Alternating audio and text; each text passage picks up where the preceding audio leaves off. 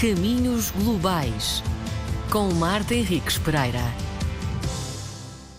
Olá, bem-vindos ao podcast semanal Caminhos Globais, onde falamos de carreiras de portugueses que trilharam caminhos nas organizações internacionais. Vamos explorar as trajetórias individuais de profissionais que se destacaram no mundo global altamente competitivo e que, através das suas profissões, contribuíram para levar Portugal ao mundo. Eu sou Marta Henriques Pereira, consultora internacional especializada em paz e boa governação e todas as semanas estarei aqui para vos apresentar as histórias, os percursos, os lugares e as organizações que se tornaram a casa destes portugueses sem fronteiras. A Vera Goldschmidt Ferreira é atualmente assessora regional para o SIG do Programa Humanitário para El Salvador, Guatemala e Honduras do Escritório das Nações Unidas para a Coordenação de Assuntos Humanitários, OCHA, baseado na Guatemala. Filha de um pai português e de uma mãe alemã, cresceu num ambiente multicultural que lhe despertou a curiosidade para conhecer o mundo e define-se como sendo uma apaixonada pelo serviço de ajuda aos outros. Este interesse nasceu aos 14 anos quando ingressou na juventude da Cruz Vermelha. Foram estes os ingredientes que definiram o seu percurso profissional humanitário, recheado de experiências ao apoio à emergência em mais de uma dezena de países. E o curso de Direito na Universidade de Lisboa foi um veículo para perseguir aquilo que mais gostava, na sua carreira em Portugal, no Instituto Nacional de Emergência Médica e na Autoridade Nacional de Proteção Civil, desenvolveu experiências que lhe serviram de trampolim para uma carreira internacional, reconhecendo o papel fundamental dos tutores e mentores que teve ao longo da sua carreira para a sua progressão e desenvolvimento profissional. O início da sua carreira internacional começou quando foi selecionada como perita nacional destacada para a Unidade de Proteção Civil da Comissão Europeia, onde foi, entre outras coisas, ponto focal do Mecanismo Europeu de Proteção Civil da ONU, e daí para a OTS em Bruxelas foi um saltinho. Começou como chefe adjunta do escritório da OTS com cargos de ligação desta organização com a União Europeia e com a NATO. Sempre pronta para arregaçar as mangas e trabalhar a, ajudar os outros, ainda passou pela Organização Internacional para as Imigrações, a IOM, como especialista sénior em emergências e pós-crise, e em Genebra fui oficial de proteção civil do Claustro Global para a coordenação de gestão de campos de deslocados. Bem-vinda, Vera. Uh, sei que a sua paixão uh, por ação humanitária e resposta a emergências uh, começou logo cedo, aos 14 anos, quando foi uma das cofundadoras da Juventude da Cruz Vermelha.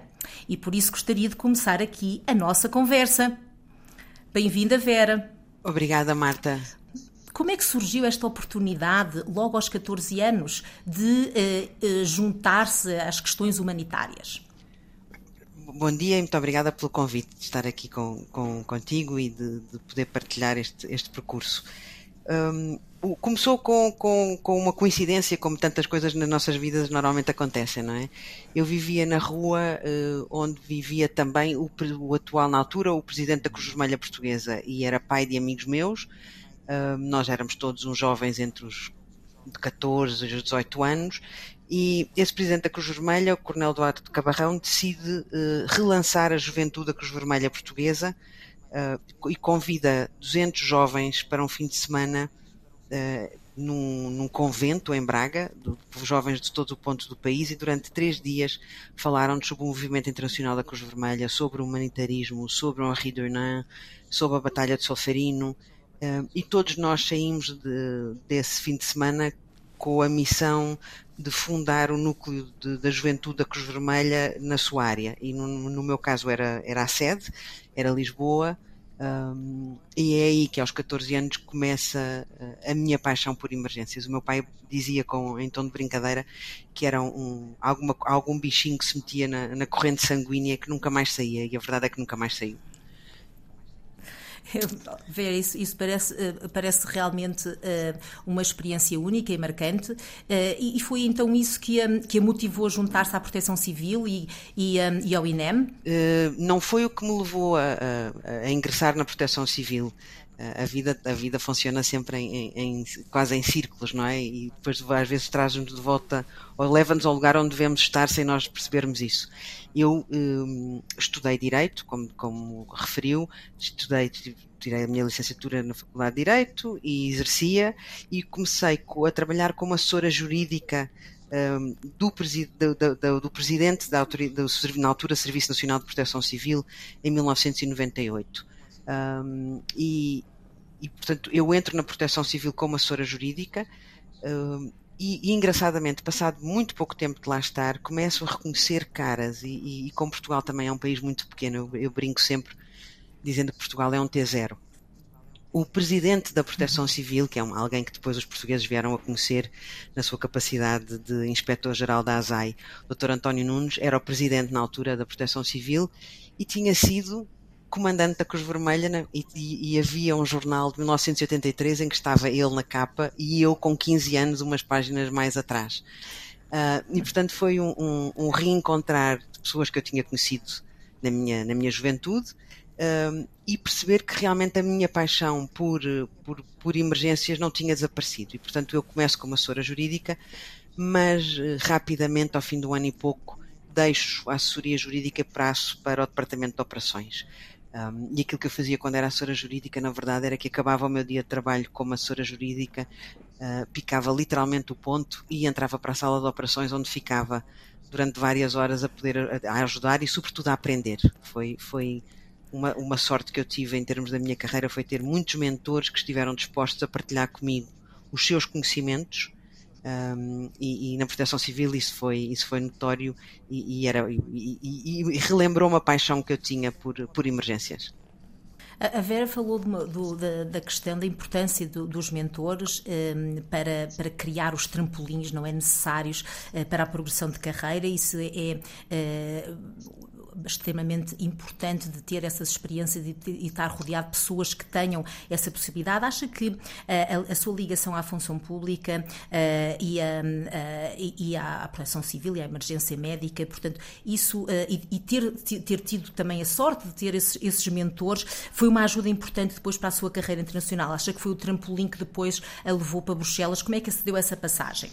Não, essencial. Eu, eu, eu tive eu tive muita sorte, ou eu tenho muita sorte, de ter tido realmente pessoas que foram muito importantes ao longo da minha carreira, uh, sobretudo por essa partilha generosa de conhecimentos. Eu referi o António Nunes, posso referir o Inspetor Manuel Veloso, que foi um homem que tinha 20 missões internacionais um, da Federação Internacional da Cruz Vermelha que partilhou, que me ensinou muito, muito, muito. Uh, depois, mais tarde, no INEM, o, o, presidente do INEM, o Dr. Luís Cunha Ribeiro, o Dr. Nelson Pereira, que agora os portugueses todos conhecem porque liderou a resposta ao, à Covid no, no uhum. Hospital de São João. Uh, e, e, foram companheiros de trabalho, colegas, chefes e grandes mentores. E, e, e foi essencial porque, um, entre outras coisas, muitos deles respeitar, quiseram sempre ajudar-me a progredir.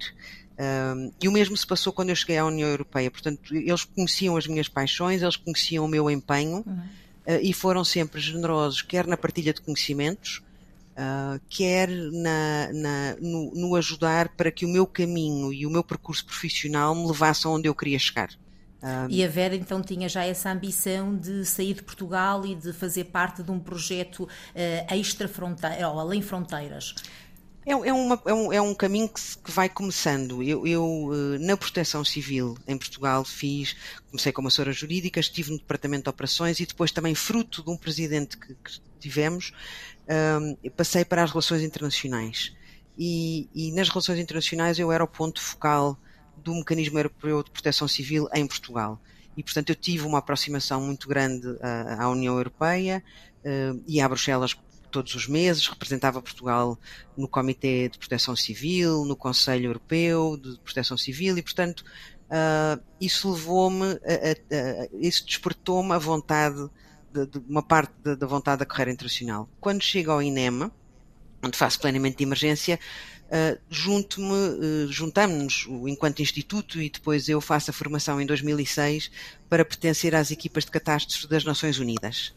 Uh, e portanto aí também o chefe dessas, dessas equipas pergunta-me se eu estaria disponível para vir para Genebra trabalhar com eles. E essa pergunta é que me desperta realmente o, a ideia de sair. Eu nunca, eu, eu, sou, eu sou filha de uma mãe alemã e filha de um pai português, portanto eu tenho, eu, eu nasci internacional. Um, uh, vivia no Brasil quando era, quando era criança, uh, enfim, portanto venho com duas culturas, não, já, já tinha essa propensão uh, internacional desde, desde pequena, mas nunca tinha, nunca tinha tent, tentado uma carreira internacional quando surge a oportunidade de, de, me candidatar à União Europeia e de ir como para ser uma perita nacional destacada uh, junto da Proteção Civil Europeia.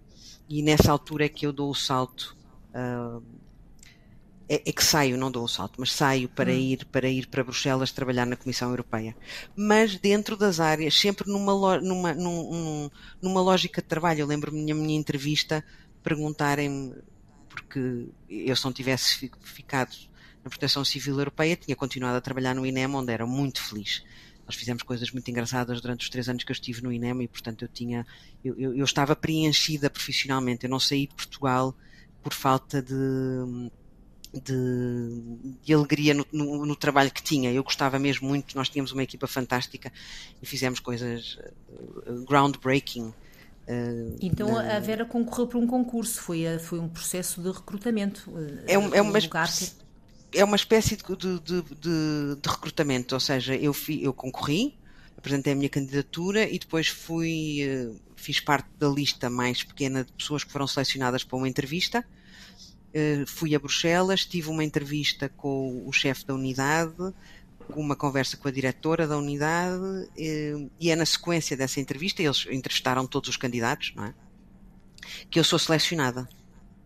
E quando, e quando chegou a Bruxelas, já disse que tinha, tinha já, já conhecia, que tinha ido em reuniões, mas depois estar a trabalhar uh, e fazer a coordenação entre organizações diferentes da União Europeia, com culturas diferentes, depois uh, fazendo a, a, ligação e a coordenação com as Nações Unidas, vindo de uma cultura laboral portuguesa, uh, sentiu algumas dificuldades nessa integração? Achou que, que, que, estaria menos preparada para lidar com culturas diferentes organizacionais ou achou que estava bem posicionada e que, que a sua experiência em Portugal uh, a colocou uh, numa posição com uma flexibilidade suficiente para integrar estas diferentes organizações com metodologias de trabalho diferentes? em termos profissionais, eu vinha muito bem preparada de Portugal e, aliás, o, o, a figura do perito nacional destacado é exatamente alguém que tem conhecimentos que, não, que um, um, funcionário europeu não tem. Eles eram funcionários da Comissão Europeia, nenhum deles, a maior parte deles, nunca trabalhou numa sala de operações. E eu vinha de operações de, de, de, trabalhar em operações de proteção civil em Portugal. Resposta aos focos florestais, nas missões internacionais que Portugal tinha, tinha feito. Eu tinha tido um trabalho muito operacional, por um lado, quer na proteção civil, quer no, no INEM. E essa experiência para eles, por exemplo, era essencial. Eu trabalhei na área de, de focos florestais, eu, eu, eu montei a primeira estratégia de resposta europeia, de cooperação europeia em termos de fogos florestais, e pude fazê-lo pela experiência que tinha de Portugal, uh, dos fogos, de com o INEM, por exemplo, estive em muitos postos de comando como oficial de ligação do INEM uh, no ano de 2005, um ano com, com muitos incêndios também, e portanto essa experiência prática era para, era, era para eles a grande vantagem que eu lhes trazia. Em termos de cultura organizacional, lembro-me perfeitamente, uh, o, o, o, que foi mais, mais eh, engraçado foi uh, a adaptação de uma latina um, a um mundo em que as pessoas eram muito mais formais. Um, e, e, por exemplo, eu atravessava, eu chegava de manhã, atravessava num corredor muito largo, eu atravessava e dizia bom dia, bom dia, bom dia, bom dia, bom dia.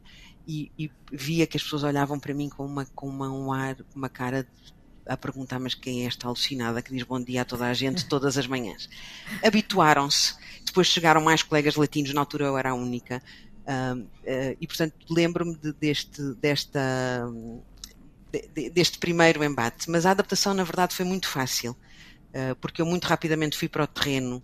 Eu cheguei à, à Proteção Civil em abril e em agosto eu estava a ir para o Peru responder a um, a um sismo Uh, e portanto foi, foi fácil, foi, foi, a integração foi, foi muito fácil e, e, sobretudo, eu acho que também uma coisa que ajudou muito no meu tempo foi que tudo o que nós estávamos a fazer, muitas das coisas que fizemos foi a primeira vez.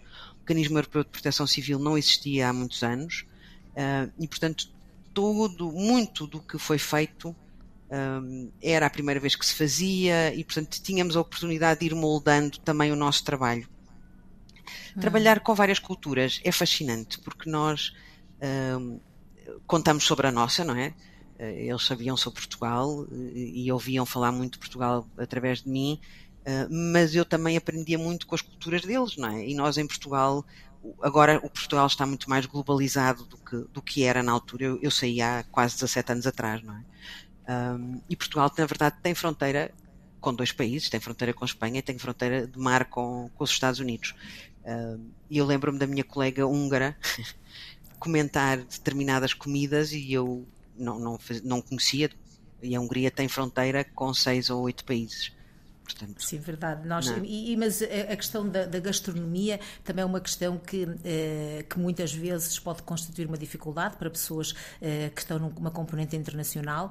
Eh, eu lembro-me sempre do meu caso, que sou vegetariana e sempre constitui um problema. Eh, a Vera achou que eh, para si descobrir esta, esta nova faceta, eh, porque depois também é através de, de partilhar uma refeição que também e à mesa que se discutem muitas coisas.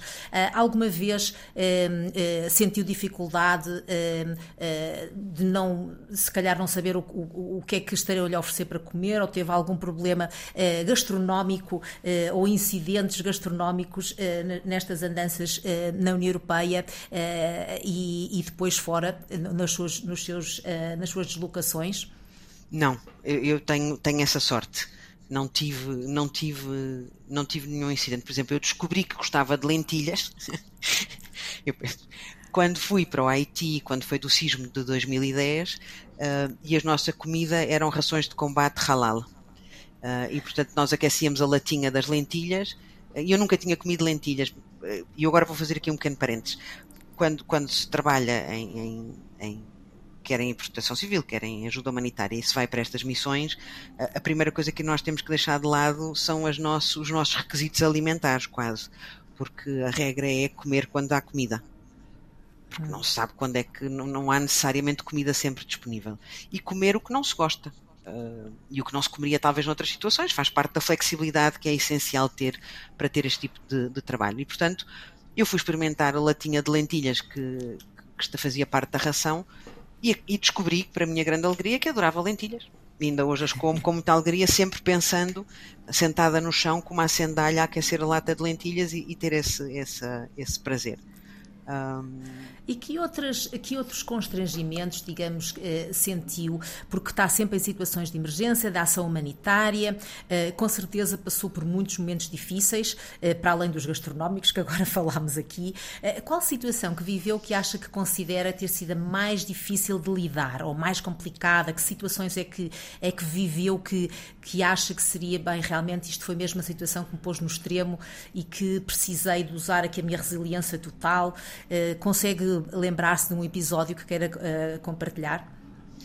Consigo. Um, o, o, bem, primeiro, talvez an antes de partilhar só dizer que um, já vindo já vindo da Proteção Civil Europeia uh, portuguesa, já vindo do INEM, nós temos que ganhar, quem trabalha em emergências tem que ganhar alguma carapaça, carapa, carapaça, alguma pele, agora está-me a faltar a expressão, mas quer dizer, uma pele dura, não é? Thick skin. Hum.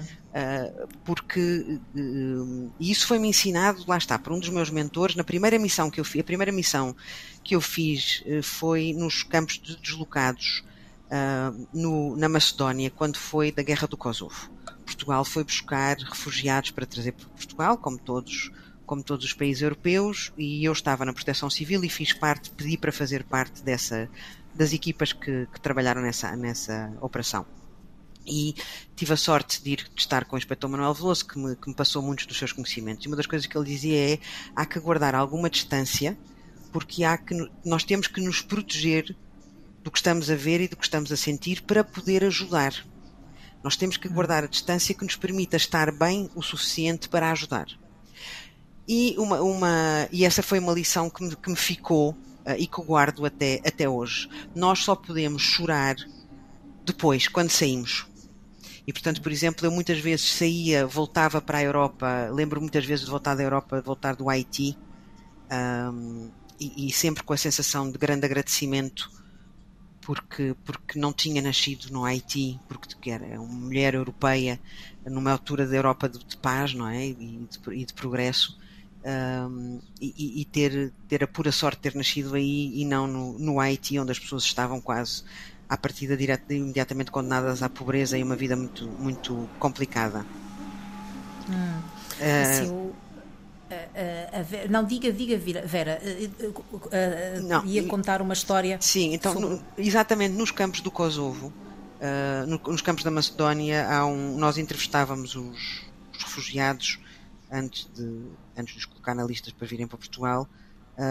E, e, há um refugiado que me começa a contar que começa a contar a sua história e a sua saída do Kosovo e da sua família um, e, e, e, o atravessar de montanhas e ser apanhado em tiroteios, enfim. E, e essa, essa, essa história eu, não, eu não, aí tive que sair e não aguentei, colapsei, um, até porque eu, eu sou uma judia alemã e portanto aquilo trazia-me memórias muito muito de um momento muito tão fortes. muito fortes, não é? de um momento tão negativo. Hum. A minha família parte da minha família que faleceu no Holocausto e, portanto, um, aquilo tocou-me muito, muito profundamente. E depois tudo o que é tudo o que são as idas ao Haiti. O Haiti, um país em que é muito difícil a pessoa ver onde é que está a esperança e o futuro de, daquela população. Uh, eu, eu, por acaso uh, gostava de pegar aqui na, nessa questão uh, do, de, de, digamos, do Haiti. Eu também trabalhei no Haiti com as Nações Unidas uh, e, e, sempre achei que os haitianos tinham um joie de vivre, tinham ali uma vontade com a, a, música, com a expressão artística, que eu muitas vezes me questionava como é que pessoas que têm tão pouco conseguem exprimir tanta emoção e tanta alegria através da arte e uh, da dança, da, da música. Uh, e eu sempre fiquei muito impressionada com a capacidade, a resiliência da, dessa, da, dessa população. E, e, e, olho para trás e, e, digo sempre que o Haiti uh, foi a minha melhor, a minha melhor e mais fantástica missão, exatamente por ver o que, as, o que um, um, povo inteiro consegue fazer com tão pouco e, e, viver tão feliz. Eu sempre tive um pouco essa. senti isso, pelo menos no Haiti. No Kosovo já senti um, um, uma componente diferente, mas claro, eh, as histórias pessoais dos indivíduos que nós vamos encontrando também vão moldando um pouco as experiências que nós temos no, nos países uh, que, que, vamos trabalhando, penso eu. Um, ehm, mas, oh, Marta, deixa-me só dizer uma coisa, é sim, porque sim. A, a Marta vivia durante mais tempo nos países. Eu entrava normalmente a seguir a uma catástrofe. Hum, sim, e, portanto, é uma diferença, eu apanho, eu apanho uhum. sempre os países nessa, nessa altura. Agora, em relação à, à arte, aquilo que, que está a dizer é, obviamente, isso no Haiti é visível até porque as cores são muito carridas, mas o mesmo se passa na América Central. Uma zona do mundo com tanta violência, com, tanta, com tantos de, desastres de origem natural, com, com tantas dificuldades, com tanta desigualdade, e também aqui há muita música, há muita arte, são, são mecanismos para também de, de enfrentar uh, as realidades que às vezes sendo tão negras, uh, nós nós e os povos procuram beleza, não é? Procuram a alegria que venha da música, que venha da dança, que venha da arte, uh, para, para, para, poder sobreviver. São, são mecanismos, são estratégias também de sobrevivência, porque se uma pessoa se enreda e se deixa enredar, às vezes, no seu entorno, uh, torna a, a, a, situação ainda é mais complicada de, de, de gerir, não é? E, portanto, é, é sempre impressionante para nós, europeus, Mas, mas agora vivendo na Guatemala percebo, e, e, realmente no Haiti também era sempre muito impressionante a cor, a música, mas são, é, é essencial porque não, senão não se aguenta determinadas realidades, não é? Sim, eh, e, a, Vera ainda, eh, por mais, tem, tem um portfólio bastante eh, disperso aí, não é? As Honduras, o El Salvador, que também cobre, não é? E isso deve ser também extremamente desafiante ter, ter equipas assim dispersas. Como é que consegue coordenar estas equipas em, em três diferentes países e, e, ainda para mais em tópicos, não é? Como a Vera referiu, de emergência, portanto, situações em que é necessário uma intervenção intervenção rápida. Eh, como é que isso se faz? Bem, a, a, a OCHA tem, eh, nós temos uma presença muito pequena nos três países. Nós só temos dois, eh, dois colegas em cada país, porque trabalhamos em apoio ao coordenador residente. Para quem não perceba, o coordenador residente é o representante do secretário-geral das Nações Unidas em cada país. E nós fazemos, nós fazemos parte desse seu, desse seu escritório e, e portanto, apoiamos o trabalho quer em emergências e quer na coordenação da preparação dos planos de resposta humanitária. E eu integro uma equipa que está toda ela sediada no Panamá, onde há mais colegas que também gerem estas, estas equipas dispersas. Eu trabalho só na parte que tem a ver com o ciclo de programa humanitário, outro colega meu gera a parte de, de resposta a emergências. Eu já chego à Guatemala com, uh, na, na, era pós-pandemia e a pandemia uh, teve pouco, muito poucas vantagens, mas eu acho que a única, a maior vantagem da pandemia foi tornar o mundo virtual e, sobretudo, tornar o mundo uh, virtual em termos de videochamadas. E, portanto, eu, nós conseguimos estar permanentemente em contacto com as nossas equipas no terreno, quer por Teams, que é a ferramenta que utilizamos, temos grupos de WhatsApp, temos grupos de Signal. Hoje em dia nós estamos, o mundo tornou-se muito mais pequeno, não é? Nós estamos conectados a toda a hora e a todo momento. Eu depois viajo entre os três países com, eu estou baseada na Guatemala e depois viajo uh, quatro a cinco vezes por ano uh, ou mais eh, pelos restantes dois países. Uh, e, portanto, trabalho muito de perto com os meus colegas e trabalho muito de perto com as equipas humanitárias, que são compostas por colegas de outras agências das Nações Unidas, por, pelas grandes ONGs que estão uh, no país e ONGs nacionais também. Uh, e, portanto, conheço as pessoas pessoalmente e, e, e coordenamos assim. Mas o mundo, a coordenação no mundo tornou-se muito mais fácil com, com a quantidade de ferramentas que hoje em dia nos permitem estar em permanente conexão.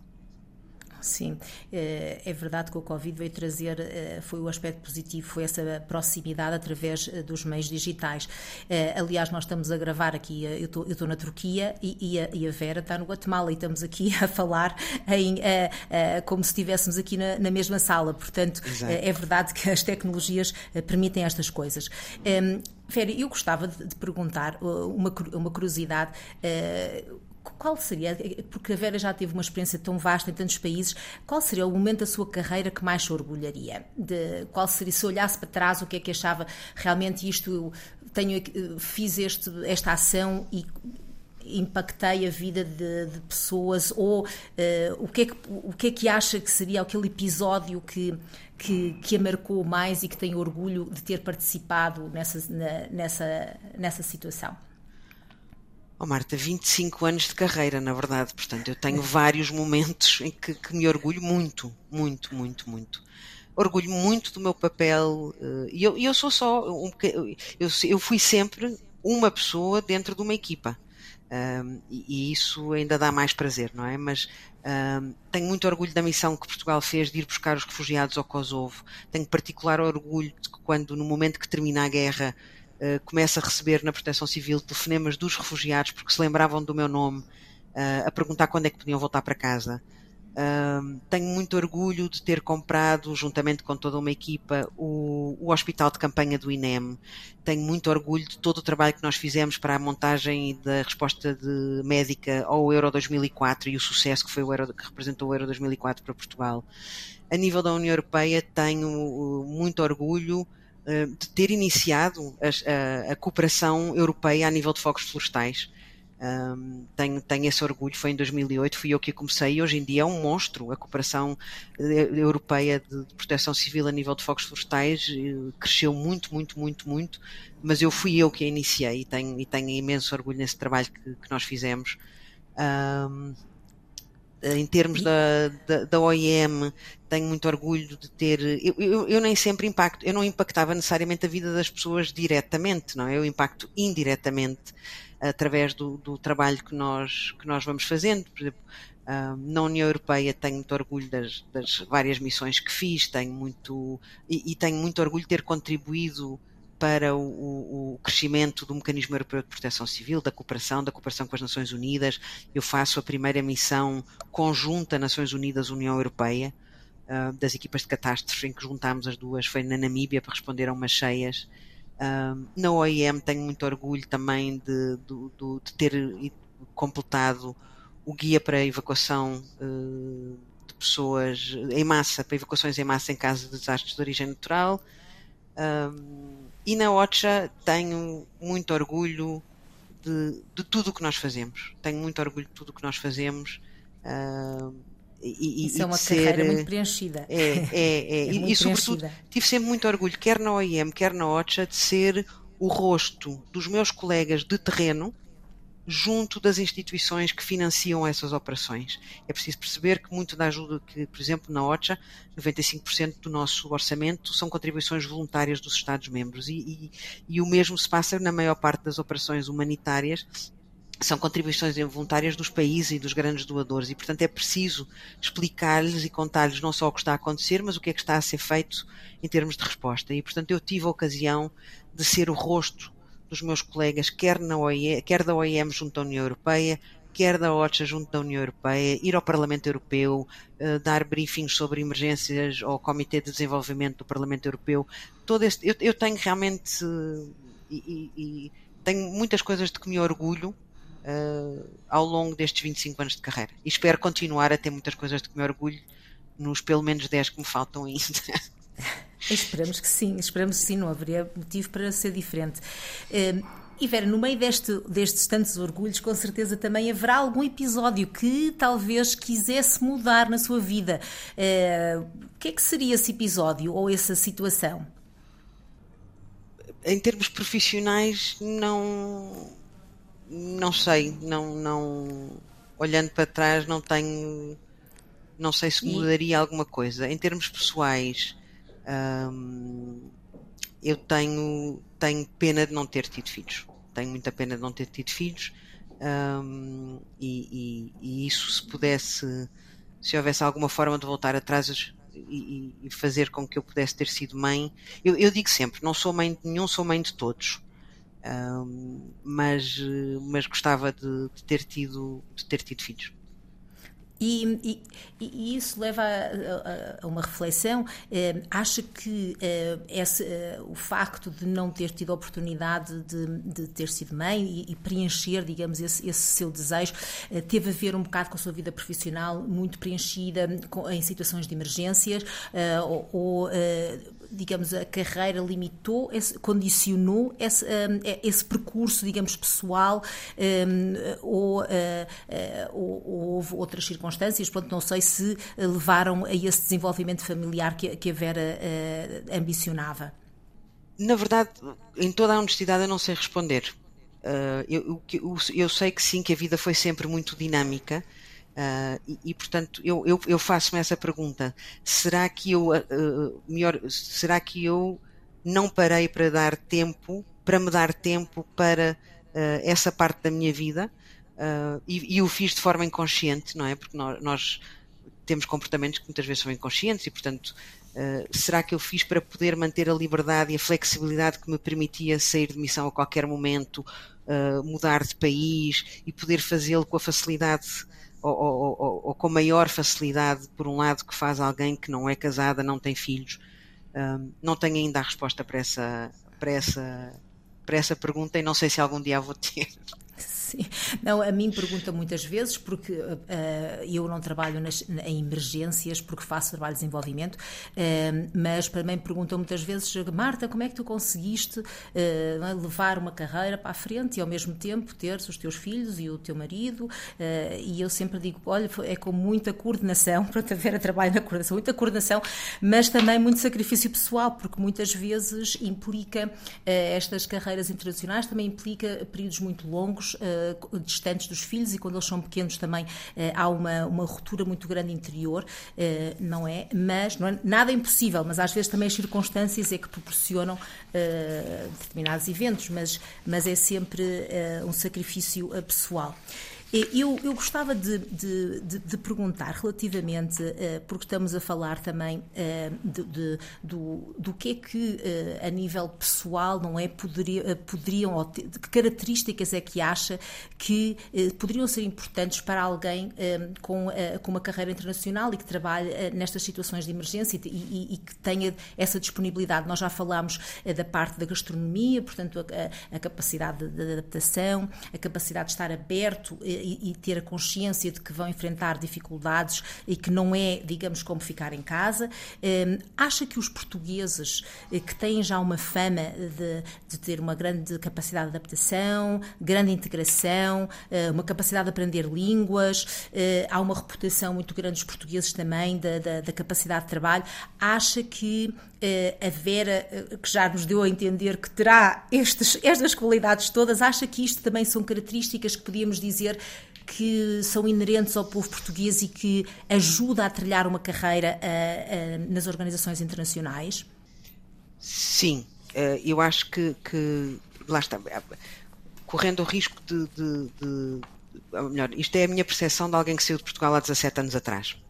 Mas o facto de que em Portugal, quando eu saio pelo menos, e, e pelo que vejo continua assim, nós fazemos omeletes fantásticas e muito saborosas com muito poucos ovos. E, portanto, uh, essa, essa capacidade que nós temos de uh, seguir em frente apesar dos obstáculos. eu lembro-me quando trabalhava no INEM, um dos lemas da nossa equipa era para a semana, para a próxima semana ainda falta muito tempo. Nós tínhamos tanta coisa para fazer que, que lidávamos com as coisas conforme elas fossem, fossem chegando e nada nos assustava. Nós raramente dizíamos que não a qualquer desafio que nos, que nos dessem. Uh, e portanto isso, isso por um lado é muito útil quando chega quando chega uma organização internacional ter essa capacidade, essa flexibilidade, este falar de línguas. Os portugueses são uh, eu aí eu, eu tenho essa, essa particularidade de que eu já não era 100% portuguesa, não é? Eu já nasço numa casa com, com, com cultura, com duas culturas, não é? Como eu digo, uma mãe alemã, e um pai português. Uhum. Portanto, não é, eu não venho de, um, de uma casa 100% portuguesa e foi muito curioso, eu percebi o quanto, quanto alemão havia na minha casa quando vivo com, com, com um ex-companheiro português e percebo que há aqui, há ali, até na cozinha nós somos diferentes. Porque eu cozinho muito mais à alemã e ele, e ele cozinhava à portuguesa. Uh, portanto, essa flexibilidade, esse estar aberto a, a culturas, um, isso, isso é, é, é, essencial. Depois, o, o, o que, o, que, o que o português tem que adaptar muitas vezes quando chega lá fora é que, eh, e dependendo para, onde vai e para que organização, e sobretudo para que países vai trabalhar, é que hum, muitas vezes as organizações internacionais são mais estruturadas. Por exemplo, uma coisa que faz um bocadinho às vezes. Eu, eu, mais uma vez, eu estou a falar de há 17 anos, não sei como é que está agora em Portugal, mas quer dizer, eh, na União Europeia, nas Nações Unidas, as, as reuniões têm hora de princípio e de fim, têm agenda, não é? Não é começa quando começa e acaba quando acaba. Uh, as coisas são muito mais, são mais organizadas nesse, nesse aspecto.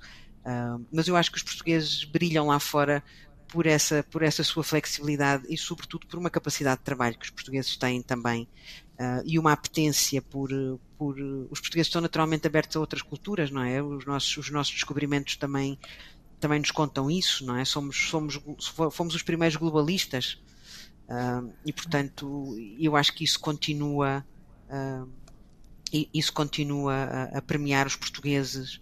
Uh, levamos o nosso país, que temos um amor enorme pelo nosso país.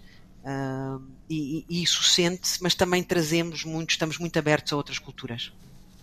Sim, uh, Vera, eu eh, eh, entendo eh, o seu conceito hoje em dia usando uma, uma expressão anglo-saxónica que é o Third Cultural Kids, portanto a Vera já estava um bocadinho mais à, à, à frente, se calhar no seu tempo. Ehm, Portugal, ehm, não é na altura que eu também já saí de Portugal há cerca de 20 anos, portanto era o Portugal que eu, que eu, que eu me lembro de existir também será bastante diferente e vejo isso pelo perfil perfil de profissionais que vão, vão saindo, portanto, não só o mundo está diferente, e claro, com, com o arrasto também Portugal tornou-se diferente e os jovens também uh, vêm diferentes, mas a ideia do Third Cultural Kids, a, a, Vera parecia que realmente já estava um bocadinho mais à frente uh, de, do que, se calhar, a maioria do, dos portugueses, e isso pode ter sido uma alavanca uh, interessante. Um, Vera, numa carreira uh, tão rica e com, com uh, tantas experiências diferentes, que, que conselho é que daria uh, a quem pretende uma carreira na área humanitária e nas emergências? Marta, a, a, primeira coisa que as pessoas têm que ter em consideração é que este é um trabalho de paixão. Este é um trabalho que, não, que implica não ter horários, ter essa flexibilidade que já falámos muito, mas flexibilidade também em termos de vida, não é? Em que de repente, quando há um sismo, Uh, nós deixamos o que, está, o que estamos a fazer e partimos, e partimos para outros países, e, e, liga também com a adaptação rápida e a aprendizagem rápida sobre o país a que vamos e, e onde vamos trabalhar. E, portanto, flexibilidade é, é, é, essencial e coordenação. A Marta falava em coordenação de, de nível familiar, é, é, muito importante ter essa, essa estrutura montada também para, para, poder, um, ah, para poder partir a qualquer momento. Uh, e, sobretudo, importante perceber que isto é um trabalho, eh, é um trabalho, não é só uma vocação, não é só uma paixão, é um trabalho profissional que tem regras e que as pessoas se têm que preparar uh, para, uh, para trabalhar nesta área. Não chega só boa vontade.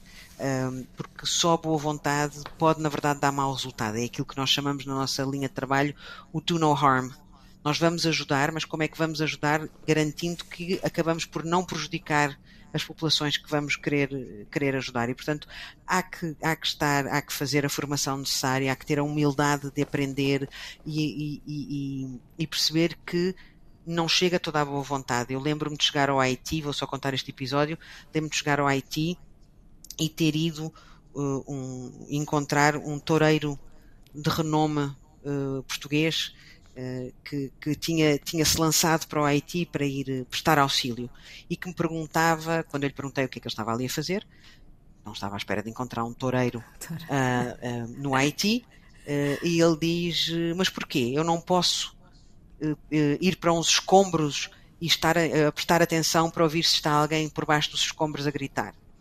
E a minha resposta foi: não, não pode, porque se mete o pé no sítio errado dos escombros, arrisca-se a matar quem está por trás, da mesma quem está por baixo. Da mesma maneira que eu não vou para uma arena uh, lidar um touro porque não sei o que estou a fazer, isto é para profissionais também. Hum. E portanto, as pessoas têm que ter essa noção que não é uma área que se rege só pela boa vontade.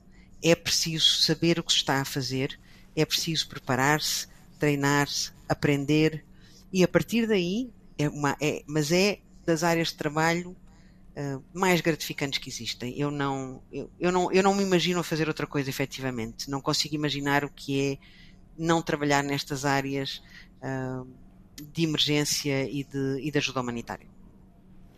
Vera, obrigada por a sua participação. Obrigada eu, Marta, pelo, pelo convite e pela hipótese, pela, por esta conversa tão agradável que tivemos as duas. Terminamos assim a conversa de hoje. Conto com a vossa presença eh, daqui a uma semana, num outro lugar do mundo, para mais uma edição de Caminhos Globais.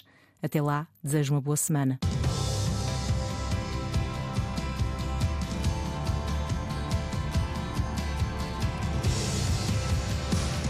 Caminhos Globais, com Marta Henriques Pereira.